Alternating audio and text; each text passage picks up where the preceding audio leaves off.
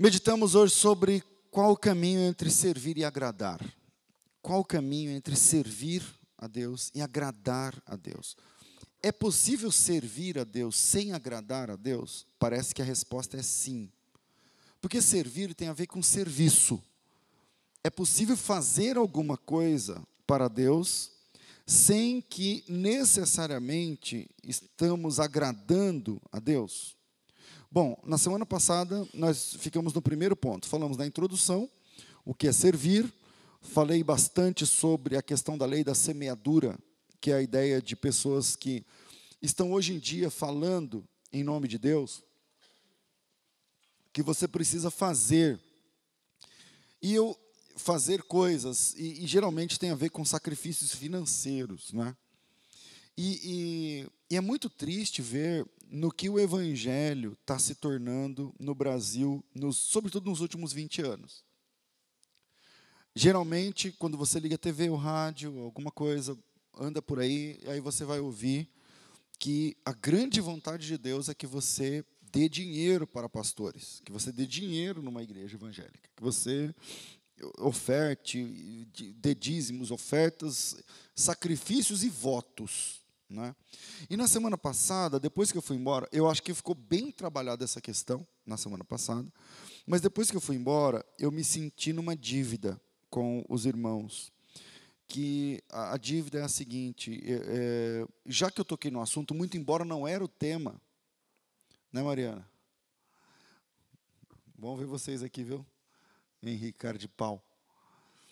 E aí, muito embora não era o tema, é, eu me senti devedor de pormenorizar um pouco mais esse assunto, a questão do voto. O que, é um voto para com Deus?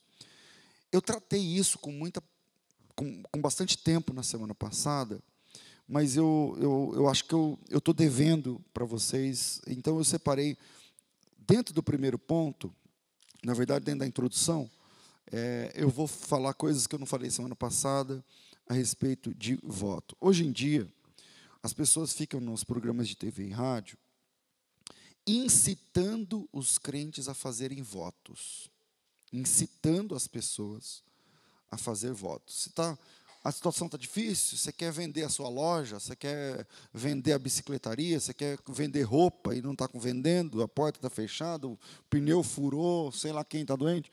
Então você tem que fazer um voto. Faça um voto. E aí, um, um, voto faz Deus se levantar, um voto movimenta Deus, um voto. Quando você faz um voto, Deus fica oriçado lá no trono e ele, ele é obrigado, então, a te atender. E tal. Então, isso não é verdade. Isso não é verdade. É, é, pastor, é verdade que, que é possível fazer votos? Sim, é verdade. Mas isso é uma coisa muito séria. E não é porque isso é sério que nós, da nossa denominação, somos proibidos de fazê-lo. Porque, é, é, veja a minha dificuldade. É, muito, é, um, é, um, caminho estreito aqui que eu tenho de, de trilhar, porque eu não quero lançar você na infindável catarata dos votos, qualquer TRTT faz um voto, só que, por outro lado, é, tem na Bíblia mesmo. A, a Bíblia trabalha com isso aí mesmo. Né? Inclusive no Novo Testamento teve gente fazendo voto uh, com Deus e cumprindo esses votos. Né? Então, é, é, verdade, a lei da semeadura funciona, e se eu pedir para alguém levantar a mão, falar, quem aqui já teve uma experiência de ter investido no reino de Deus e, e Deus, milagrosamente, não é algo assim que você tá, já estava esperando, aí seu salário caiu no dia certo, não. Eu estou dizendo de Deus abrir a porta mesmo de uma situação de onde você não esperava e vir uma provisão. Quem já teve essa experiência? Levanta a mão. Então, a maioria de nós, ou pelo menos um grande número. Então, isto é verdade. Tá? Mas, infelizmente, hoje esse princípio tem sido banalizado em nome de Deus. Então, eu, eu separei aqui algumas coisas para falar sobre voto. Primeiro, que você não é obrigado a fazer um voto. Então, quando você ouve um pastor falando, você tem que fazer um voto, porque senão isso aí só se resolve no altar, porque vem para o altar, não sei o que lá. Mentira, não é verdade. É, leia Deuteronômio 23, 22. Hoje é um dia daqueles dias. Quem está no computador? Que vai ter muito texto. Tá? Então vamos lá. Deuteronômio 23, 22. Eu estou dizendo que é, a Bíblia nos afirma que você não é obrigado a fazer um voto. E para quem está visitando a gente pela primeira vez, quintas-feiras é noite de instrução, então a gente vai se debruçar aqui sobre o texto, trabalhar esse tema. O texto diz assim: Porém, abstendo-se de votar, ou seja, preferindo não votar, não há pecado em ti. Então, a primeira coisa que eu queria falar para você é que você não é obrigado a fazer votos. Né? Não é porque um pastor falou e metade da igreja fez que você, te, que você é obrigado a entrar nessa. O texto é Deuteronômio 23, 22. A Bíblia diz, Deus diz, que se você se abster de fazer um voto, se você preferir não fazer um voto, você não está pecando, mesmo que a tua esposa, teu filho, teu avô, teu bisavô, o pastor, todo mundo da igreja fizer, se você falar, eu não quero fazer o voto, você não está pecando por causa disso. Segunda coisa, rapidamente, você que fez um voto, agora é seu dever honrar esse voto. Um versículo antes desse, a gente está em Deuteronômio 23, 22. Agora, Deuteronômio 23, 21, por favor. Se colocar aí na tela, me ajuda, senão eu vou aqui na Bíblia mesmo. Colocou? Quando fizeres algum voto ao Senhor teu Deus, não tardarás em cumpri-lo, porque o Senhor teu Deus certamente o requererá de ti, e em ti haverá pecado. Então, é muito sério isso, pessoal. Assim como eu estou dizendo para você, que é melhor não fazer do que fazer e ficar, não sei se eu consigo, não sei se dá. Eu também tenho que ensinar outra parte. Para quem fez um voto com Deus, uma boa ideia é cumprir a sua palavra, cumprir aquilo que você prometeu. Tá certo? Cumprir aquilo que você votou. Por exemplo, um, vamos para os textos poéticos, por exemplo, o livro dos Salmos. Salmos 22, 25. Abra sua Bíblia aí. Salmos, números 22, versículo 25. O texto diz o seguinte: O meu louvor virá de ti na grande congregação. Pagarei os meus votos perante os que o temem. Salmo 61, versículo 5. Eu separei alguns textos para compartilhar com você e termino falando sobre essa seriedade aí.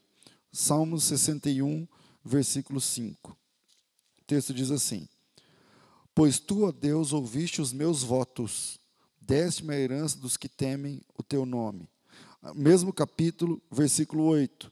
Assim cantarei salmos ao teu nome perpetuamente, para pagar os meus votos de dia em dia. Para pagar os meus votos. Salmo 66, a gente está aqui do lado, vira uma página. 66, 13. Entrarei na tua casa com holocaustos, pagar-te-ei os meus votos. Salmo 116, 18. Salmo 116, versículo 18. Pagarei os meus votos ao Senhor, que eu possa fazê-lo na presença de todo o meu povo. Provérbios, Provérbios capítulo 7. Ah, são muitos textos, eu vou falar só mais uns, uns dois ou três. Provérbios 7, 14. Vamos lá. Provérbios 7, 14. Sacrifícios pacíficos tenho comigo, e hoje paguei os meus votos. Agora, um texto muito especial é Eclesiastes 5. Então vamos lá. Eclesiastes capítulo 5, versículo 4. O texto diz assim: quando a Deus fizeres algum voto, não tardes em cumpri-lo. Eu acho que já foram uns 10 versículos que a gente analisou hoje. Quando a Deus fizeres algum voto, não tardes em cumpri-lo. Então presta atenção, porque na minha oração eu fiquei preocupado, na, na, na, na ministração da semana passada, eu fiquei preocupado com a outra parte. Que eu fiquei falando, olha, não precisa fazer voto, não é assim, calma, pensa bem. Mas e quem fez? E quem fez? Eu dei o exemplo aqui do programa de rádio, onde uma mulher ligou. Foi aqui, não foi? Eu falei? E a mulher ligou, disse: Pastor, eu fiz uma promessa, meu filho estava nas últimas, eu prometi a Deus que se ele levantasse meu filho da cama, eu nunca mais ia cortar meu cabelo. É um voto. Esse voto era o mais comum. Antigamente tinha esse voto. Católico, todo mundo fazia esse voto. De não, não cortar o cabelo. Né? Menino pequeno, nascia ruim lá, tal, algum problema. Ah, vai cortar o cabelo só depois de sete anos. Né? Tinha essa, esse negócio, quem já foi católico sabe disso aí, até menino. Não podia cortar o cabelo do menino e tal. Aí a mulher falou: ó, agora já se passaram 20 anos, Deus abençoou, meu filho levantou da cama, foi curado, restaurado, não sei o que lá e tal. Agora, 20 anos depois, o meu cabelo está tá muito ruim, porque imagina, não corta o cabelo, não tem vitalidade, não, tudo despontado, e aí o cabelo fica fraco, começa a cair. Esse pastor, eu que... Aí ela queria, eu percebi nas entrelinhas que ela queria que eu ajudasse ela na sua consciência, dizendo: não, isso aí é um voto de tolo. De fato é mesmo, é um voto de tolo. Isso é um voto de tolo, então a irmã não precisa cumprir. Eu falei: irmã, isso é um, é um voto de tolo mesmo, mas é o seguinte: você fez um voto não para mim. Que autonomia eu tenho para tirar você dessa situação? Então eu vou piorar a situação para a senhora. Na minha opinião, a senhora tem de guardar esse voto até o fim. Porque foi a senhora que fez um voto a Deus. A Deus. Então, doutor, é, desculpa, Eclesiastes 5, versículo 4 diz assim: quando a Deus fizeres algum voto, não tardes em cumpri-lo, porque não se agrada de tolos o que votares, pague-o. 5. Melhor é que não votes do que votes e não pagues. Não consintas com a tua boca, não, não consintas que a tua boca faça pecar tua carne nem digas diante do anjo que foi erro, porque por que razão se iraria Deus é, Deus contra a sua voz de sorte que destruísse a obra das tuas mãos? Quer dizer, esse negócio de voto é uma coisa números, números 30. Vamos lá. Acho que o último, o penúltimo texto que a gente lê sobre isso aí, eu acho que está bem documentado isso daí. Números capítulo 30. Pode ser o versículo 1, o 2 para a gente ganhar tempo. O 2. Quando um homem fizer um voto ao Senhor, ou fizer juramento, ligando a sua alma com alguma obrigação, não violarás a sua palavra. Segundo tudo o que saiu da sua boca, assim fará. Segundo tudo que saiu da sua boca, assim fará. Jó, né, o, o patriarca, é, capítulo 22, versículos. É 27 ou 37? Vamos lá. Eu acho que é 27. Jó 22, 27. Diz assim o, o texto: Tu orarás e ele te ouvirá, e pagarás os teus votos. Então, primeiro, você não é obrigado a fazer voto nenhum. Segundo, se você fez um voto, uma boa ideia é honrar. Ah, pastor, eu entendi na Bíblia que. Uh, vamos falar do dízimo. Eu entendi que hoje em dia o dízimo não é obrigatoriedade para o salvo, não sei o que lá. É verdade, tá certo. Mas o irmão fez um voto. A irmã fez um voto. Se você fez um voto, paga o voto. Paga. Aliás, na semana passada, eu até falei aqui sobre ofertas que a pessoa deu e depois se arrependeu e como a Bíblia trata isso com percentual. Estão lembrados? Está bem documentado isso, acho que não precisa voltar lá atrás. Terceiro, a lei estabelecia multa para a possibilidade de resgate. Isso está em Levítico 27. É todo o capítulo, mas tem uns três ali que são mais importantes. Quatro, fazer um voto sem refletir é uma precipitação. Provérbios capítulo 20, versículo 25. Vamos lá. Provérbios, capítulo 20, versículo 25. O texto diz assim: O desejo. Não, errei. 20, 25, aqui. Laço é para o homem dizer precipitadamente, é santo. Santo aqui é a palavra kadosh, e kadosh do hebraico é separado ao Senhor. É entrega, é voto, é, é, é oferta a Deus. Laço é para o homem dizer precipitadamente, é santo. E feitos os votos, então, inquirir. Sabe o que ele está dizendo? Ele está dizendo que lá, se o homem faz um voto, depois fica perguntando, mas será? E agora? E agora? Falei, e agora? Fiz, e agora? Fiz um propósito com Deus, e agora? Tá certo? Quinto lugar, um voto não deve ser feito por vanglória. Atos dos Apóstolos, capítulo 5. Tem ali o, a situação de Ananias, que faz um voto de vender uma propriedade entregar o bem para a igreja, para ajudar na igreja.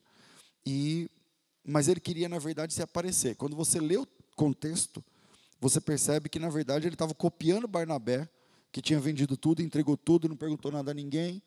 E ele, falou, e ele viu que o Barnabé foi honrado, e ele queria aquela mesma honra. Ele queria aquela mesma honra. Então, eu queria, eu, como eu quero aquela mesma honra, eu vou fazer o mesmo voto. Então, o irmão chega e fala, pastor, tamo, é, vamos fazer tal coisa na igreja, uma coisa mais diferente, assim, precisa de 10 mil reais. Aí um fala assim, eu dou mil. Aí, ô oh, irmão, que benção, não sei o que lá. O outro ficou olhando e falou, não, eu também vou dar mil. Mas eu não vou dar mil porque eu estou interessado em ajudar. Eu vou dar mil porque eu estou interessado em ser glorificado pelos outros. Isso também é pecado. Tá certo? Então, o voto não deve, não deve ser feito por vanglória.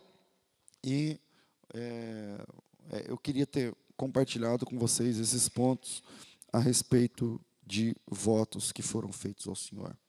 Se, pois não.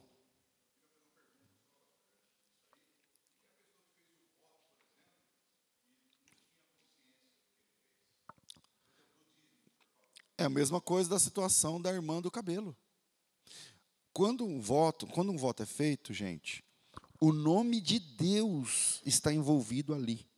Por isso a Bíblia diz: não jure pelo que está no céu, porque você não sabe do que você está falando. Você não sabe do que você está falando. Então, eu não tenho autonomia. Obrigado pela pergunta, meu irmão. Eu não tenho autonomia, paz na minha alma, para chegar no Dejalma que falou assim: oh, pastor, eu, eu prometi que eu vou dar eu vou dar, eu vou comecei a trabalhar, eu vou dar o primeiro salário para Deus. Essas coisas, eu, eu, sou da igreja há muitos anos, isso é recorrente. Isso é muito recorrente. Tá? Eu vou trabalhar, vou dar o meu primeiro salário. Aí vem, pastor, a coisa apertou, ou eu dou o primeiro salário, ou eu pago o aluguel, ou eu dou o primeiro salário para Deus, ou eu pago não sei o que lá. O que, que eu faço? Se vier para mim, eu falo, dá o primeiro salário. Ninguém mandou você falar. Ah, mas eu não sabia. Então, agora você está sabendo. E vai te custar o primeiro salário. Infelizmente, é sério isso que eu estou falando. Ah, mas e o dízimo, que é todo mês? Então, vai te custar 10%. Essa informação. Agora, é, eu, eu, não quero, eu não sou autoridade para definir isso no teu coração. Orem a respeito. Eu estou dizendo para você que isto é sério. É sério. E se você está em falta com Deus, resolva. Eu apresentei os textos, é isso que a Bíblia diz a respeito de voto. Esquece essa turma que fica falando, vamos fazer um voto, irmão, pega aqui o um envelope, que é isso, de 500, outra de mil. Não, não, não. Esse pessoal não é de Deus, não fala de Jesus. Não, esquece. Eu estou falando de igreja de verdade. Tá certo? Se você fez um voto, por exemplo, a Bíblia fala de voto feito na. Como é que fala? É, de tolo, por exemplo. O voto de tolo Deus requer. Não, é, não foi assim com o Jefté? Lembra do voto de Jefté? Que é voto mais tolo do que o voto de Jefté? Juízes capítulo 11. Aí tem uma discussão. Abre aí, Juízes capítulo 11. Aí tem toda uma discussão centenária, milenar sobre. Porque qual que é o voto de Jefté? Jefté é um guerreiro tal. E aí ele fez um voto. Ele estava cercado, ele ia perder. Ele ia perder. E aí ele fez um voto. Ele diz o seguinte: se Deus for comigo nessa, nessa batalha e eu for vitorioso, a primeira pessoa que eu vi, eu não sei se está exatamente assim, mas achem o versículo. Qual? No ano 30? Não, não sei se é o 30, deixa eu ver. É, obrigado. E Jefté fez um voto ao Senhor e disse: Se totalmente deres aos, a, os filhos de Amon na minha mão, aquilo que saindo da porta da minha casa me sairá ao encontro, voltando eu dos filhos de Amon em paz, eu oferecerei em holocausto. O Jefté falou assim: eu vou para casa. Se o senhor me der essa, me garantir essa guerra, mas por que, que ele fez isso? Porque o pescoço dele estava na guilhotina. E a gente, quando você, tá, você perdeu tudo, qualquer coisa serve, você fala qualquer. Aí ele fez esse voto. O primeiro que sair do portão da minha casa, ah, pastor, mas podia ser um boi. É, se ele queria boi dentro de casa, né? pode ser.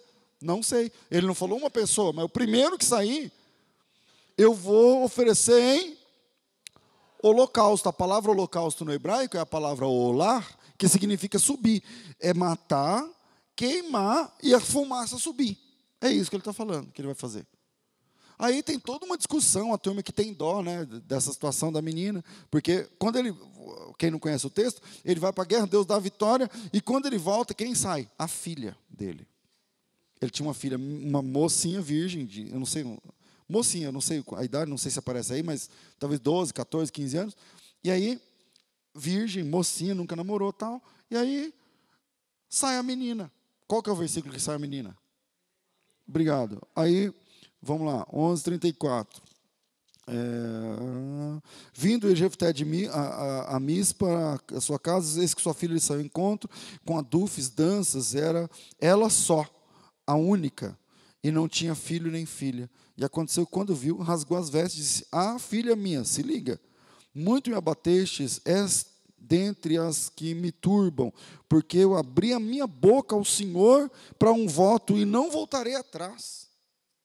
Você vê a importância do voto? Aí a menina diz assim: Pai meu, abriste a tua boca foi ao Senhor. E a palavra Senhor é, aparece em caixa alta, não aparece? S-E, tudo em maiúsculo. Significa que aí é uma evidência, uma ocorrência do próprio nome de Deus. O Senhor abriu a sua boca ao nome, ao Senhor. Faze de mim como saiu da tua boca, pois o Senhor te vingou dos teus inimigos, os filhos de Amon. E disse mais ao seu pai: Faça isso, deixa eu por dois meses que eu vá, desça pelos montes, chore a minha virgindade, eu e as minhas companheiras. Ela, ele disse: Ele vai, deixou ir por dois meses, então foi-se ela com as suas companheiras, chorou por sua virgindade nos montes, porque ela ia morrer virgem, não ia ter marido. É, e sucedeu que ao fim de dois meses, tornou para seu pai, o qual cumpriu nela o voto. Cumpriu nela o seu voto que tinha feito. E ela não conheceu o varão. E daí veio o costume em Israel, de as filhas de Israel iam de ano em ano a chorar pela filha de Jefté, o Gileadita, é, por quatro dias do ano. Quer dizer, é, aí tem uma discussão. Não, pastor, ele não matou a menina. Ele ofereceu a menina para servir no templo. Aí eu pergunto: que templo? Se o templo só vai ser construído com Davi. Que, que serviço que ela vai fazer no templo, sendo que ela é mulher, e o serviço lá é privilégio masculino? Então tem muita historinha que o pessoal fala aí, mas a Bíblia diz que ele cumpriu nela o voto. E o voto era o holocausto, era matar e queimar. Aí você diz assim, pastor, o senhor está dizendo que Deus aceita voto, o, o, é, o sacrifício humano? A resposta é não. Não estou dizendo. Uma coisa é você fazer um voto, outra coisa é Deus aceitar esse voto. Eu posso chegar aqui e falar, eu vou oferecer, igual eu falei na semana passada, igual os orixás fazem. Imagina, você chega para Jesus com uma bandeja de farofa, uma galinha preta amarrada. É, Deus aceita? Não, então uma coisa é o que você fala, outra coisa é o que Deus aceita, tá certo? Mas é muito, obrigado de novo pela pergunta, um voto é uma coisa muito importante. Então, se o irmão ou irmã fez um voto, uma boa ideia, uma boa ideia é pagar os seus votos. É, o texto de Deuteronômio 23, 22, 23, 21, só o último agora, para a gente sair desse, desse, desse embrólio aí. 23, 21 diz assim. Espera aí. 23, 21, estava aqui agora mesmo. Tará. Quando votares um voto ao Senhor, não tardes de pagá-lo, porque o Senhor teu Deus certamente requererá de ti, e em ti haverá pecado. Pecado, tá certo? Então fica aí a dica. Se o irmão ou irmã tem um voto pendente, uma boa ideia é resolver esta questão o mais rápido possível. Pode ser que o Senhor lhe abençoará grandemente se você entrar pelo caminho da obediência. Semana passada falamos sobre o primeiro ponto, Deus não se agrada do temor por interesse. Citei o texto de 2 Reis 17, 24, onde as pessoas estavam querendo servir a Deus com medo de ser devorados pelos leões. Eu falei que Deus não se agrada do temor por interesse. Segundo ponto, agora vamos no de hoje. Cuidado com o temor a partir da necessidade pessoal. Cuidado com o temor que vem da necessidade. Ontem estava falando em São Paulo. É, acho que eu compartilhei já com vocês aqui do, do rapaz que ele se. Aliás, o Ney, ele pregou aqui na inauguração desse prédio, que era traficante, se converteu me ouvindo pregar o evangelho há muitos anos atrás, não é? Hoje é, é pastor, prega o evangelho e tal. E aí, logo no comecinho da fé, quando ele estava na igreja, logo no comecinho, assim, a primeira, segunda semana, a gente estava reformando a igreja e estava lixando o portão da igreja. Eu estava lá lixando com o pessoal o portão da igreja. Essa Camila nem tinha nascido. Então tem mais de 15 anos essa história aí. E aí parou um carro, com, na época não existia PCC. E aí parou um carro, então é, parou um carro com um menino, pessoal de, de tráfico de droga tal, atrás do Claudinei, que estava crente lá na igreja. Né? E aí o Ney falou, pastor, esse pessoal aí é, é da vida errada tal. Querem falar comigo. Eu falei, vamos lá, ver o que eles querem. Aí chegamos lá. Aí tinha um menino que tinha sido jurado de morte e ele ia morrer aquele dia, aquela noite ali. É, ele tinha aí que arrumar não sei quanto, até tal hora, se ele não arrumasse, ele não ia arrumar, e se ele não arrumasse, ele ia morrer, né? naquele, naquele dia. E aí, o menino que ia morrer estava lá dentro, desesperado. O outro que contou, que foi lá dar o recado, estava lá, foi mesmo, vai morrer mesmo, que não sei o que e tal. E aí foram lá, porque o Ney era o dono dessa boca aí antigamente. Era tipo patrão do cara que jurou o outro de morte. Aí o menino, desesperado, foi lá no Ney, porque o Ney agora é crente, foi lá pedir misericórdia, clemência, não sei o que e tal. E aí o Ney falou, pastor, e agora? Eu falei, olha, se você, você acha que você, sua palavra livra esse menino de morrer mesmo? Ele disse, é, eu saí, né? Eu posso tentar. Eu chego lá, o cara, que, o cara que, que jurou ele de morte lá trabalhava para mim. Então eu, eu, imagino que se eu chegar lá e falar, ele vai dar uma chance para esse menino, talvez, não, não sei. A gente vai. Eu falei, então vamos lá. Então vamos lá. Pegamos, entramos no carro com o menino que tava, ia morrer, com não sei quem, com ele. Chegamos lá na, na boca lá do rapaz, o rapaz, não, ele é folgado, vai morrer até tal hora. Faltavam umas quatro horas, três, quatro horas para dar o prazo.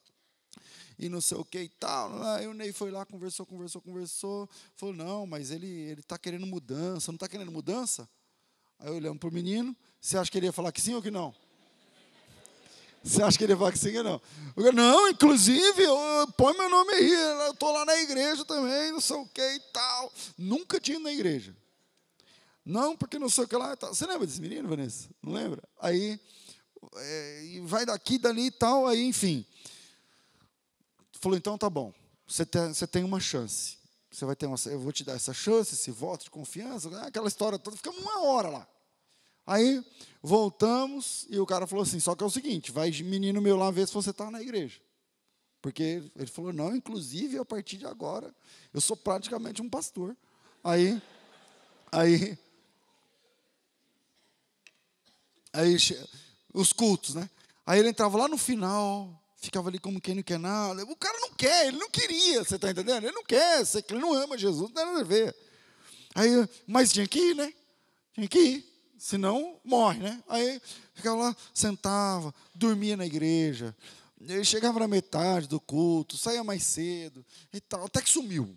Não sei que fim levou, se está vivo, tomara que esteja vivo e tal. O que eu estou dizendo é: cuidado com o temor que vem a partir da necessidade.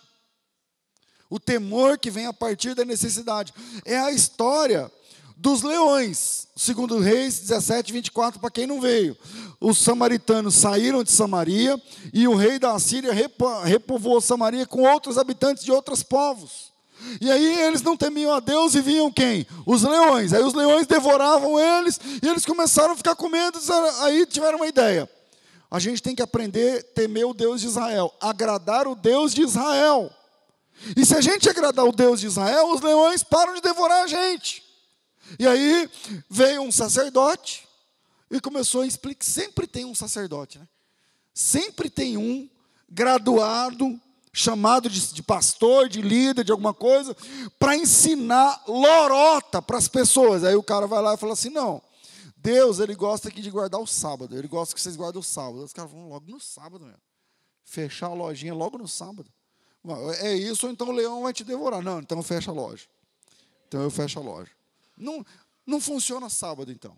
Tudo bem. Que mais? Ah, ele gosta que faz uma festa e na festa mata um carneiro. Matar o carneiro? E agora? Não, tem que matar um carneiro. Tá bom, a gente mata o carneiro. Não, o leão não vai devorar a gente? Se o leão não devorar a gente, eu mato o carneiro. Se o leão não devorar a gente, eu guardo o sábado. Se o leão não devorar a gente, eu fico lendo lá aqueles livrinhos que ficam assim, balançando. Eu fico. Porque a grande questão é a necessidade. Então, cuidado com o temor que vem a partir da sua necessidade. Porque para Deus existe muita diferença entre serviço e honra. Uma coisa é servir, é trabalhar, é fazer. E outra coisa é honrar o nome de Deus. E a pergunta da, da, do, do, nosso tema é: qual é o caminho entre servir e agradar? Qual, qual é a resposta? Onde é que eu fico entre trabalhar e agradar? Qual que é o caminho entre os dois?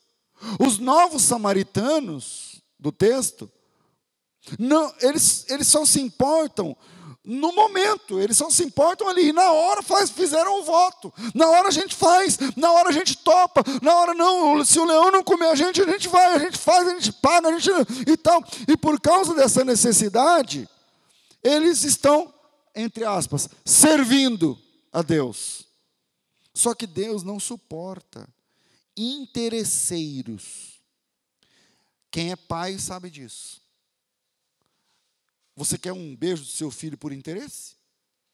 Um beijo que você tem que dar 50 contos para ele comprar o sei o que lá? Ai, pai, eu, te dou um beijo se você me dá os 50. Não, obrigado.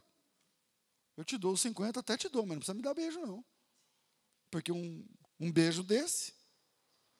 Tem diferença entre servir e agradar. Quem é mãe sabe disso.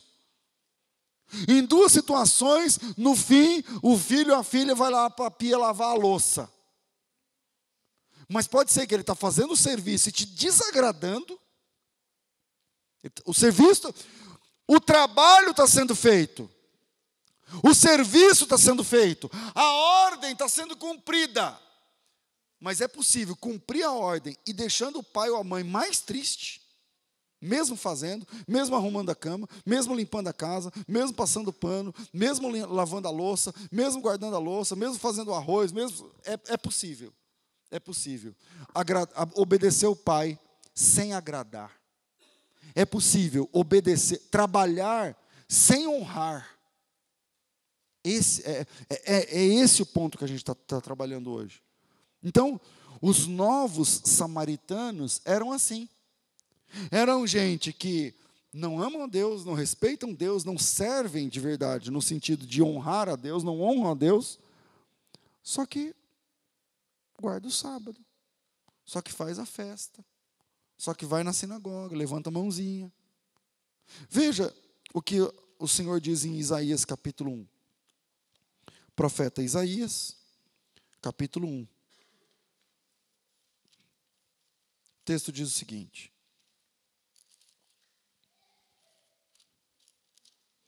Pode ser do 11 em diante. Isaías 1:11. Ele diz assim: de que me serve a multidão dos vossos sacrifícios, diz o Senhor? Eu já estou cheio de holocaustos, de carneiros, da gordura de animais nédios. Eu não folgo com o sangue de bezerros, nem com cordeiros, nem bodes. Quando vindes para comparecerdes perante mim, quem requereu isso das vossas mãos, que viesseis pisar nos meus atos? Não tragam mais ofertas à toa o incenso de vocês para mim é abominação. E tá, até as festas de vocês, os sábados de vocês, as convocações, as congregações, eu não suporto a iniquidade, nem mesmo o ajuntamento solene de vocês. As vossas festas de luas novas, as vossas solenidades, me aborrecem, aborrecem a minha alma, me são mais pesadas. Eu já estou cansado de sofrer com isso. Pelo que quando vocês levantam as mãos, eu escondo de vocês o meu rosto, os meus olhos. Assim, quando multiplicam as vossas orações, eu não escuto. Porque para Deus, gente, pastor, mas peraí, essas festas que Deus está dizendo que Ele não gosta, Ele gosta ou não gosta? Eu respondo, gosta. Só que Deus não está gostando das pessoas que estão fazendo, porque elas estão fazendo apenas por interesse. Não são ofertas que importam, são os ofertantes. Deus não está procurando adoração, Ele está procurando adoradores. Não são, não, não é 50 ou 10 que você vai dar, mas é como você está dando, como você está fazendo. Deus está, naquele caso da viúva pobre, Deus estava sendo mais honrado com os dois centavos da pobre viúva do que com um milhão do milionário. Não é o valor, não é o tanto que você faz. Lá em, em Apocalipse capítulo 2, versículo 4, salvo engano, eu não sei o versículo. Vamos lá.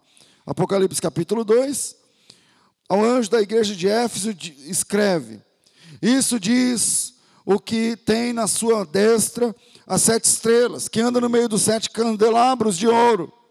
Eu sei as suas obras e o teu trabalho, a tua paciência. Vem comigo. Eu não gosto de citar muito, eu, eu cito muito, eu, eu assumo negócio de grego e hebraico, mas é quando precisa mesmo. Por exemplo, eu sei as tuas obras e o teu trabalho.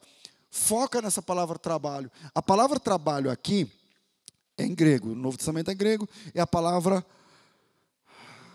copas. Vamos lá, é grego, é o, é o capa, o ômega, o pi e o, o sigma. Essa palavra copas do, do, do, grego não é trabalho assim, ó. Ah, o que está fazendo? Ah, estou dando um trampo aí. Não, não. É, essa palavra grega é, é o cara que trabalha muito. E ele sua, e ele não para, ele não para para comer, ele não para para descansar, ele, ele trabalha muito, muito, muito até a exaustão. Essa é a palavra. Então, Jesus Cristo se volta para a igreja em Éfeso. Detalhe: quem fundou a igreja em Éfeso? Paulo. Pensa numa igreja fundada por Paulo, pastoreada por Apolo, pastoreada por Priscila e Áquila, pastoreada por Timóteo e pastoreada por João, o apóstolo, o principal dos doze. Diretamente, na direção dessa, dessa, congregação, nós temos cinco personagens bíblicos do Novo Testamento de influência. Então pensa numa igreja doutrinada. Pensa numa igreja que conhece a Bíblia. Pensa numa igreja que sabe sobre Jesus. Aí ele diz assim: Eu sei as tuas obras e o teu trabalho, que você trabalha pra caramba, e que você tem paciência. Cinco, Paulo, Apolo, Áquila, Tiago, desculpa, Timóteo e João pastorearam essa igreja, foram pastores titulares dessa igreja dentro do primeiro século. Isso significa dizer que qualquer heresia, por menor que fosse, acionava dentro da igreja, o pessoal falou: peraí, não é assim não. O apóstolo Paulo não ensinou isso aí para gente. João não ensinou isso aí para gente. Não, não, não. Não é assim que fala de Jesus, não. Porque Timóteo, você imagina, pregar nessa igreja devia ser um pesadelo né, para os pregadores, porque essa igreja é, o púlpito dessa igreja era extremamente selecionado, bem selecionado.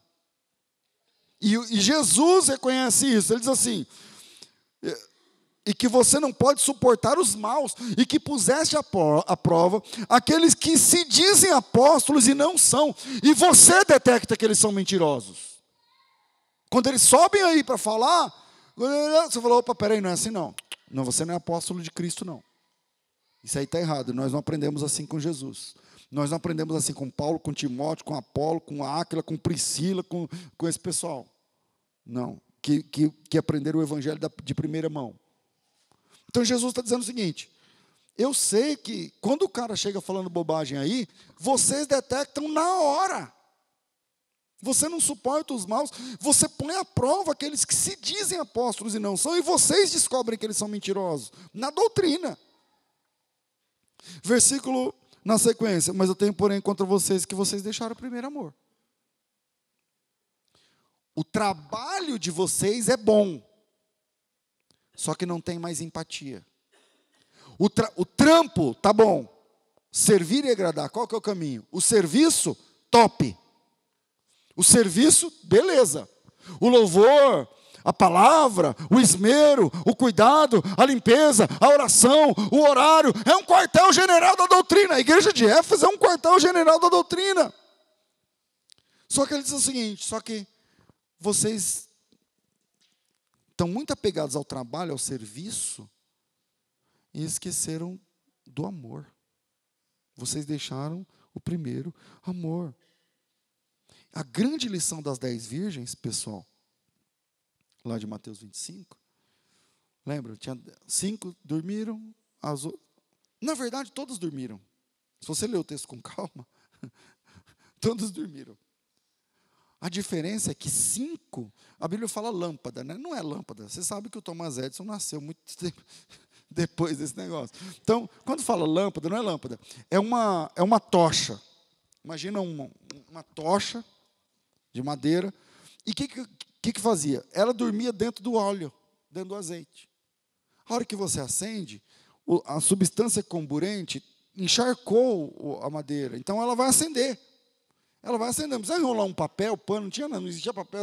Então era assim que funcionava. Deitava, colocava dentro do azeite, no outro dia acendia e ia embora, porque aí o, o azeite está dentro da, da, tocha. E aí, cinco fizeram isso, as outras cinco não, né? Não dá nada não. Não dá nada não. Não dá nada não. E aí, meia-noite, ouviu-se o clamor, eis aí o noivo saiu ao seu encontro. Aí cinco acenderam a tocha em um minuto, e as outras cinco risca o fósforo na madeira e começa, fica, vê quanto tempo demora para você. Você não acende nunca. Porque não tem o, o comburente, não tem, não tem o combustível. Não vai funcionar. E aí a grande lição da parábola das dez virgens as loucas disseram o seguinte, as imprudentes, depende da versão, assim, dai-nos do, do, vosso azeite, porque as nossas lâmpadas se apagam. Ela disse assim, e como é que eu tiro o azeite daqui de dentro? Não tem como eu pegar o azeite daqui e pôr no seu. Vai agora, você tem que achar onde compra e vende, e onde vende e compra. Porque ela dormiu do azeite, ela sugou o azeite, acabou. O azeite está na tocha agora. Como eu, Dai-nos do eu não sei o versículo, mas está aí. Dai-nos do vosso azeite, porque as nossas lâmpadas se apagam. E aí a, as, as virgens prudentes disseram assim: Mas como que eu vou compartilhar?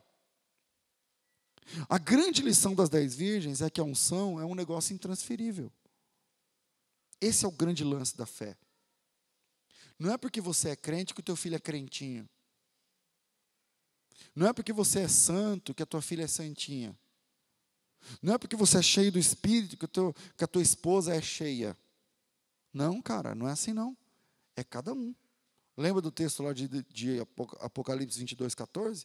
Eis que cedo veio, o meu galardão está comigo para dar a cada um, segundo as suas obras. Deus não, né, no, diante de Cristo, Deus não atende casal. Ah, eu vou com meu marido para garantir, né? Porque ele é um homem de oração. Eu vou com a minha mulher, porque minha mulher. Então, quando chegar lá diante, diante do trono, eu vou chegar lá, minha mulher vai e fala assim: Eu estou com ela. Ah. Vai funcionar? Não vai. Não, eu estou com ela. Nós aí é 30 anos de casado, nós estamos juntos. Não, você está junto lá na terra, meu filho. Aqui é a doutrina mormon que vale, porque o mormon acredita que lá até no céu vale os dois juntos. Né? Então, a grande lição das dez virgens é que a unção é intransferível. Por isso que por isso que o, o arrebatamento vai ser no abrir e piscar de olhos. Porque você já imaginou a desgraça de uma mãe se o arrebatamento fosse em câmera lenta, no slow motion lá. O arrebatamento começa a acontecer assim. Ó. Aí você vai... Eu queria que fosse assim, né? eu já falei para vocês essa história. Eu queria que fosse bem devagarinho assim, para eu ia falar, sabe, subir falando um monte. Tá vendo? Aí, ó. Preguei para vocês, vocês não acreditaram, agora eu estou subindo aí, ó. Sobe, vamos ver como é que vai funcionar e tal. Então, eu, eu no meu coração duro, né? Especialmente família, não sei o quê, tal, não deu crédito. Quem deu crédito à nossa pregação, meu irmão? É difícil. Então, ah, tá vendo? Agora eu estou subindo, olha eu subindo. E, e agora? E tal. Só que se eu pensar pelo outro lado, imagina a mãe subindo e vendo a filha arrancando os cabelos no chão de joelho, gritando, urrando, babando, gritando, sim, oh, meu Deus do céu, é melhor que vocês não abrirem e fecharem de olho. Deus é sábio. Deus é sábio. Então, segundo, cuidado com o temor que vem a partir da necessidade. Quem é pai sabe que tem dois jeitos de servir o pai. Tem como você servir e ser ele agradável, e tem como você servir e deixar ele com mais raiva de você ainda. Terceiro, e aí a gente encerra. O caminho entre servir e agradar tem a ver com o temor. O caminho entre servir e agradar tem a ver com o temor. Irmãos,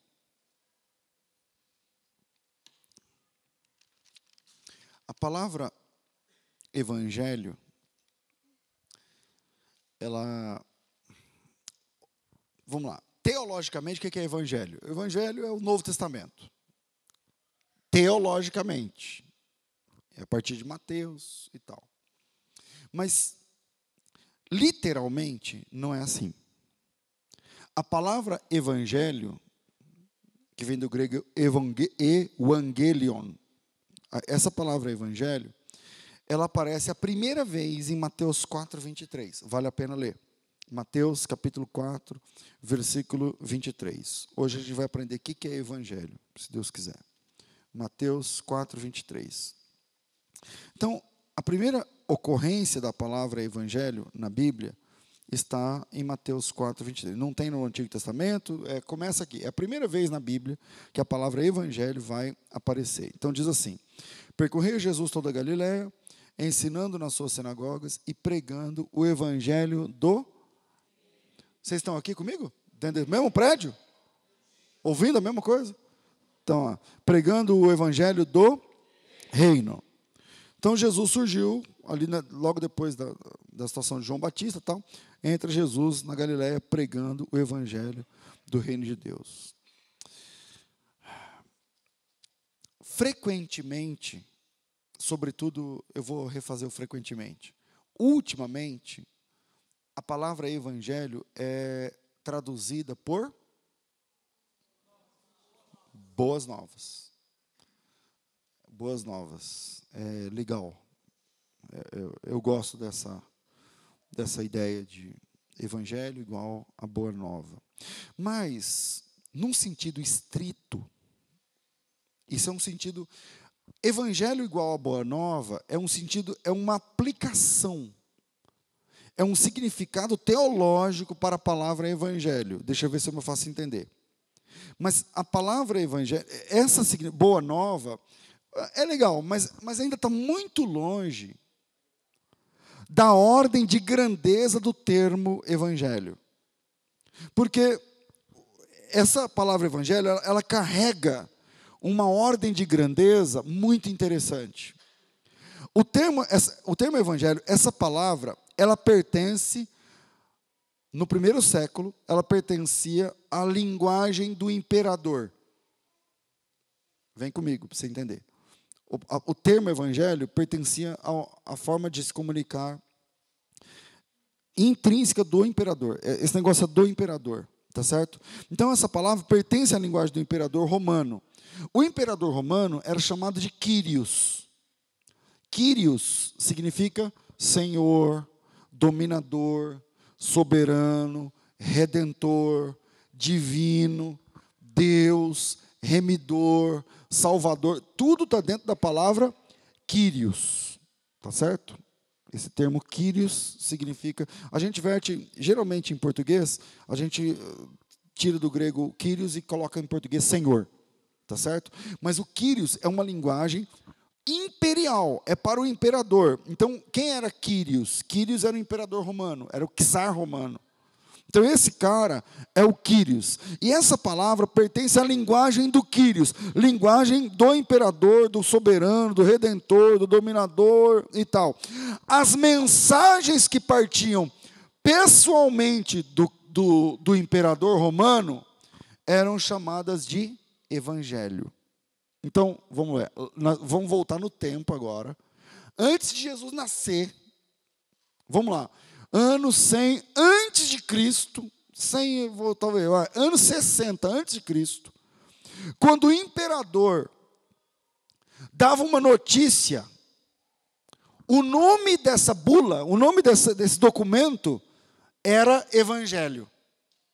Então, antes de Jesus, antes da fé cristã, antes tal, essa palavra Evangelho que nós hoje conhecemos como Boa Nova é uma boa, uma boa tradução tal para Boa Nova, mas eu estou falando, eu estou dando para vocês, tentando compartilhar com vocês a, a, a origem do, da palavra Evangelho, tá certo? Então, as mensagens que vinham direto do operador, do imperador, chamavam-se Evangelho, independentemente do fato do conteúdo ser alegre ou não. Que para nós, Evangelho é uma coisa boa, né? Evangelho é boa nova. Independentemente do, do termo ser bom ou não, ser gostoso ou não, ser alegre ou não, veio do imperador, então é Evangelho. E aí, a, a, a, o grande lance no primeiro século era que do imperador, por exemplo, não sei se vocês sabem, mas existe isso até hoje. O imperador coreano, por exemplo, ele se auto-intitula um deus. As pessoas rezam a ele. Hoje, por exemplo, hoje. Então, é, teve aí o, o, o, mês passado, mês é, abril, em abril teve aí o aniversário do avô do imperador norte-coreano o primeiro dessa dinastia, é, fechou o aeroporto. É aniversário do cara que já morreu. Mas como ele é um deus, não tem nada, ninguém trabalha, não funciona nada, mas fecha até o aeroporto. Às vezes é uma semana de festa.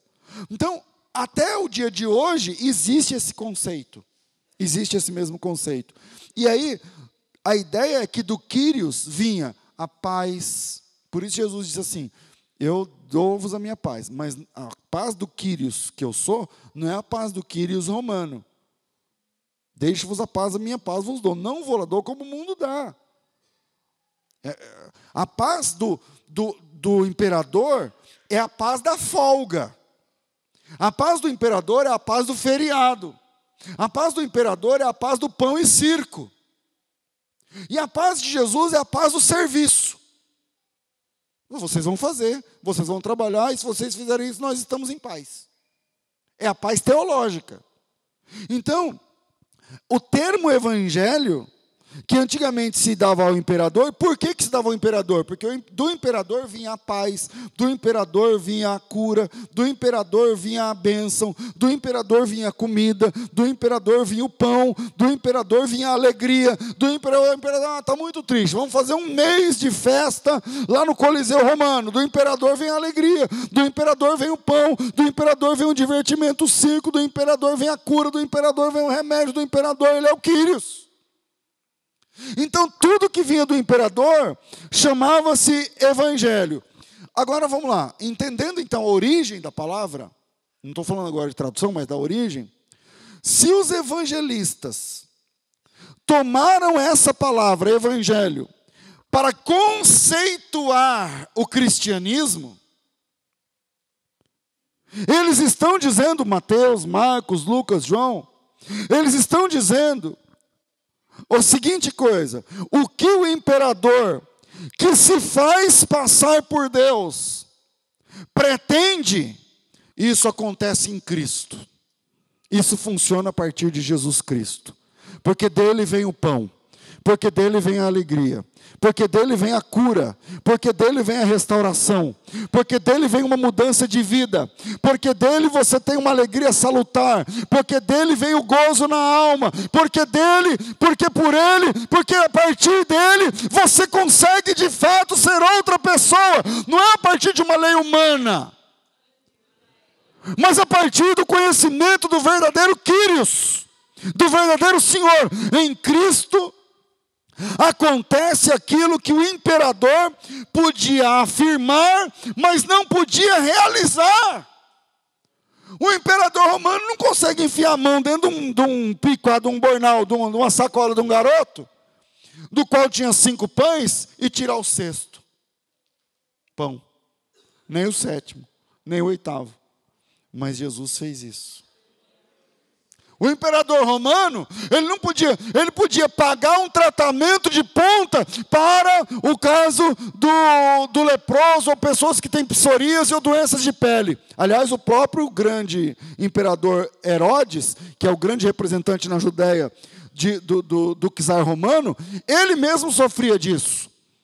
Estudos interessantes lá na, na, em Cesareia Marítima mostra que através da engenharia do próprio é, imperador Herodes o Grande existiam águas ali para tratamento, estações de tratamento de doenças de pele que o próprio imperador tinha. Então, o, do evangelho imperial, da palavra do imperador, ele podia até ajudar o leproso, bancando um tratamento, né? levando para essa estação de tratamento, no Mar Morto, sei lá na onde e tal. Mas quando chega Jesus, ele diz para o leproso: fica limpo. E o leproso ficava limpo. Ele diz para o cego: vê, e o, e o cego via. Ele diz para o aleijado: levanta, anda, pega tua cama e vai embora para tua casa. E eu, eu, o aleijado levantava, andava, pegava a cama e ia embora. Então em Cristo acontece o que o imperador afirmava, mas não realizava, falava, mas não fazia. Porque em Jesus nós podemos conhecer o verdadeiro Quírios, porque Jesus é Senhor, porque Jesus é Deus, porque Jesus é soberano, porque Ele é Salvador, porque Ele é Redentor, porque Ele é o Deus vivo. Ele diz e há mesmo. Então, voltando em Hebreus 11, 28, já que a gente entendeu o que é evangelho. Hebreus 11, 28, somos convidados no texto. Deixa eu achar aqui o texto. É 11 não, 12, né? Hebreus 12, 28. Somos convidados no texto, nós, versículo 28. Pelo que, tendo recebido um reino que não pode ser abalado, retenhamos a graça pela qual sirvamos a Deus agradavelmente, com reverência e santo temor. Com reverência e santo temor. Aqui somos convidados a não apenas servir, não apenas trabalhar, não apenas fazer, mas em Cristo nós aprendemos que a partir do temor é possível mais do que trabalhar, mais do que servir, é possível agradar enquanto a gente está servindo. Porque uma coisa é servir, e outra coisa é agradar enquanto você está servindo. Uma coisa é você vir aqui tocar esse negócio, esse, como chama? Esse piano, teclado. Uma coisa é você vir aqui tocar. Ah, eu fiz aula de canto, eu fiz aula de sei lá o quê, eu sei tocar e tal. Então, uma coisa é você vir tocar. Outra coisa é você agradar a Deus enquanto você está tocando. Uma coisa é você pegar esse violão, esse contrabaixo, esse microfone, essa bateria, esse, esse aqui para pregar, ficar em pé na porta, limpar a igreja. Tudo isso é fácil fazer. Mas uma coisa é fazer. E a outra coisa é agradar a Deus enquanto você está fazendo. Qual que é o caminho entre servir e agradar. O caminho é o temor. O caminho é conhecer a Deus e saber que aquilo que você está fazendo é uma oferta. Aquilo que você está fazendo é, é de bom coração, aquilo que você está fazendo, é porque você ama a Deus. Não é porque você foi eleito para aquele ministério, nossa, logo no frio, tem que ir lá. Tem... Não, não. Uma coisa é servir, e outra coisa é agradar enquanto você está servindo. O caminho entre servir e agradar está no amor com o qual você está fazendo aquilo pelo qual você serve. Você é chamado de servo porque você varre, tem gente que varre e não agrada a Deus. E tem gente que varre e agrada a Deus e deixa Deus satisfeito. Tem gente que prega e não honra a Deus. Tem gente que prega e honra o nome do Senhor e deixa Deus satisfeito. Qual o caminho de servir e agradar? O caminho de servir e agradar está no temor que nós temos pelo Senhor, no zelo que nós temos pelas coisas de Deus. O último versículo, porque esse é o penúltimo, o 28 é o penúltimo. O último versículo do capítulo, o 29, diz assim: Porque na verdade, o nosso Deus é um fogo consumidor. Tomem cuidado, especialmente você que serve. Porque uma coisa é servir e outra coisa é agradar. Que Deus abençoe você, em nome de Jesus.